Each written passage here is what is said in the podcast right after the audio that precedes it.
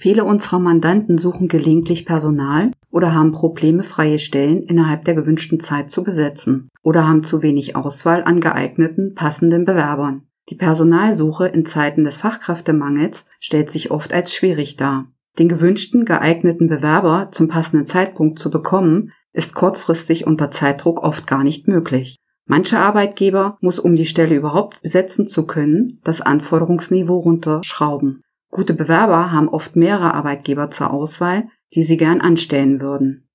Ich heiße Sie herzlich willkommen zu unserer neuen Ausgabe unseres Podcasts Steuern sparen, Gewinne steigern. Ich bin Steuerberaterin Sabine Banse-Funke. Zu dem Thema Personalsuche in Zeiten des Fachkräftemangels begrüße ich die Expertin für loyale Führung und Zusammenarbeit, Frau Miriam Engel. Sie ist Kommunikationswirtin, Marketingkauffrau und seit 2011 freiberuflich tätig. Nach einigen Bauchlandungen mit Führungserfahrung hat sie sich als NLP-Coach und DNLA HR-Beraterin weitergebildet. Fokus ihrer Arbeit ist Führungsentwicklung und Mitarbeiterkommunikation. Mit der Managementberatung Loyal Works berät und betreut sie Betriebe, die ihre Mitarbeiter nachhaltig binden und passende Kandidaten fürs Unternehmenswachstum gewinnen wollen. Mit ihrem Fachbuch Royal führen, loyal handeln, nachhaltige Wertschöpfung für ihr Unternehmen positioniert sie sich als die Expertin für loyale Führung und Zusammenarbeit und spricht auf diversen Veranstaltungen. Sie ist Podcast-Kollegin und betreibt den Podcast Sieben Minuten Loyaler. Herzlich willkommen, Frau Engel. Schön, dass Sie heute hier sind. Danke, dass ich dabei sein darf. Gerne. Frau Engel, in unserer Praxis stellen wir fest, dass die eigene Internetseite bei der Personalsuche manchmal vernachlässigt wird. Haben Sie für unsere Zuhörerinnen und Zuhörer Ratschläge, was man dazu auf der Internetseite darstellen kann und was im Hinblick auf die Personalsuche auf der Internetseite zusätzlich noch sinnvoll wäre? Nun, die meisten Webseiten, die wir kennen, wurden für Kunden aufgebaut und sind vertriebsorientiert. Als vor 20 Jahren der Arbeitsmarkt noch russig war, war das ja völlig normal. Heute sind Unternehmen aufgefordert, umzudenken. Das heißt, Hauptkriterium für den zukünftigen Unternehmenserfolg bleiben letztlich zwar die Kunden, aber nur leistungsbereite und zufriedene Mitarbeiter schaffen den Kunden Erfolg. Und deshalb finde ich es heute umso wichtiger, online potenzielle Mitarbeiter anzusprechen. Wer noch keine Karriere-Website hat, sollte sich eine zulegen und klar darauf ausstellen, welche Eigenschaften den Arbeitgeber attraktiv machen. Das gilt einerseits zur Sicherung eines gesunden Personalstammes, genauso wie auch für Nachwuchskräfte. Und viele Betriebe, mit denen ich ins Gespräch komme, haben es schwer, Auszubildende zu finden. Das liegt in der Gesundheitswirtschaft, wie Sie das so viel betreuen, Frau Banse-Funke, natürlich teilweise auch an unattraktiven Löhnen in manchen Berufsfeldern. Andererseits fehlt auch die Kenntnis spezifischer Berufsfelder. Also es ist ja gar nicht mehr alles bekannt, wo es Ausbildungsberufe eigentlich gibt. Es gibt so viele Spezifikationen. Und immer wichtiger werden zum Beispiel Heilberufe, die auch die Alternative und Komplementärmedizin berücksichtigen. Und Ernährungsberatung ist zum Beispiel ein Feld, das auch dazu gehört. Viele Wohlstandserkrankungen sind ja häufig durch ungesunde Lebensführung äh, begründet und deshalb nicht automatisch fremdinduziert. Wenn wir junge Menschen noch viel mehr aufklären über die Ausbildungsberufe, die es heute alle gibt, und erklären, wie sie den Menschen damit auch helfen, in so eine Berufswahl hineinzugehen, dann wird es natürlich erleichtert, wie sie sich orientieren können. Denn junge Menschen, die sehen ja das, was ihre Eltern machen, die sehen vielleicht noch das, was in ihrem direkten Kontext passiert. Doch ja, es ist ja so viel Aufklärungsbedarf einfach. Ich glaube, mein letzter Kenntnisstand ist 430 Ausbildungsberufe gibt es in Deutschland. Herzlichen Glückwunsch. Ich glaube, wenn ich auf 50 komme, die ich aufzählen kann, so ganz spontan, dann äh, bin ich schon gut dran. Das ist eine ganze Menge, genau. Mhm. Ja, und deshalb ist es immer ratsam, sich zum Beispiel auch am Boys Day oder am Girls Day zu orientieren, damit zu beteiligen, um auch schon den jüngsten Menschen Zugang zu verschiedensten Berufsfeldern zu geben. Frau Engel, Anzeigen für die Personalsuche in Zeitungen sind ja oft sehr teuer. Welche Alternativmöglichkeiten empfehlen Sie hier unseren Zuhörern? Mhm. Langfristig können wir ja nur gewinnen, wenn wir unsere Unternehmen auch zukunftsfähig aufstellen. Das heißt für mich, sowohl neue Führungsqualitäten einzuführen, also ein bisschen weiter weg von der Hierarchie, nicht von der Autorität, aber von der Hierarchiestruktur vielleicht, als auch im Personalmarketing und dann wären wir ja bei der Personalsuche und Mitarbeiterzufriedenheit ist dafür auch ganz wichtig, um einfach da auch neue Wege zu gehen und zu gucken, was sind die heutigen Ansprüche der jüngeren Generation vor allem. Meine Empfehlung ist, den Führungswandel offenzulegen und kundzutun. So erhalten Mitarbeitende die Möglichkeit, alle Veränderungen von der ersten Minute an aktiv zu begleiten, mitzugestalten auch, und damit fassen sie dann schneller Vertrauen in neue Managementmethoden. Also was ich in meiner Praxis erlebt habe, ist das Schlimmste ist, dass sich das obere Management irgendwas ausdenkt und Wochen oder Monate später werden die anderen Mitarbeiter ins Boot geholt das schafft eher Verunsicherung und Misstrauen als einen guten gemeinsamen Weg, also das Fundament für einen guten gemeinsamen Weg. Und grundsätzlich sage ich, dass Arbeitgeber heute die Aufgabe haben, Orientierung und Sicherheit in dieser schnelllebigen Zeit einfach zurückzugeben.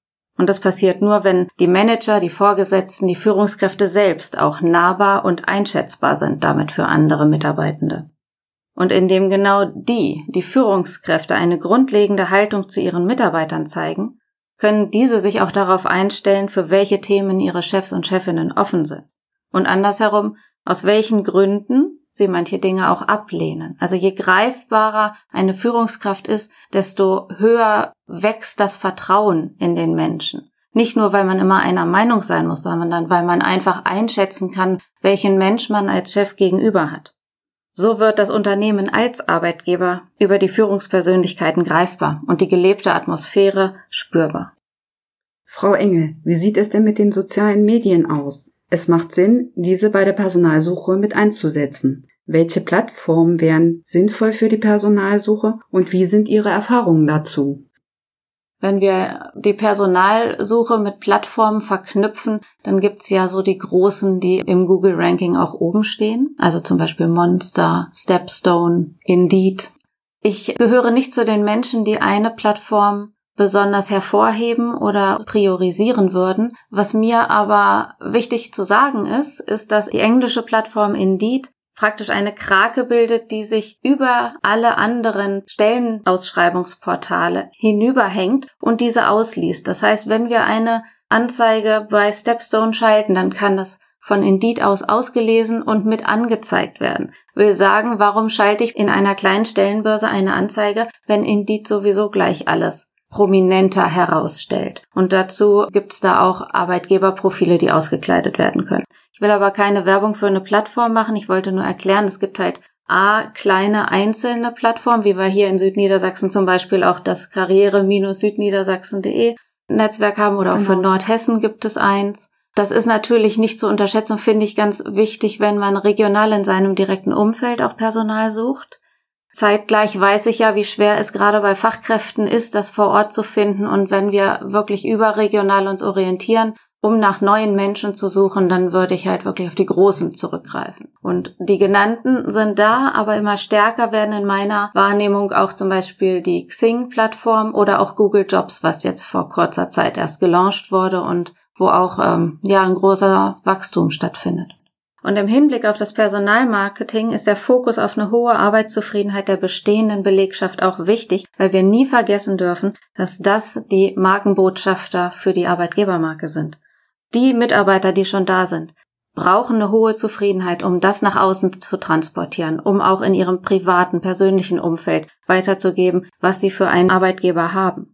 Und ähm, das Kundenbild eines Unternehmens, das entsteht auch vornehmlich über die Mitarbeiter, die natürlich am engsten in Kontakt mit den Kunden stehen. Die Gleichung ist also zufriedene Mitarbeiter gleich zufriedene Kunden gleich angenehmes Unternehmen.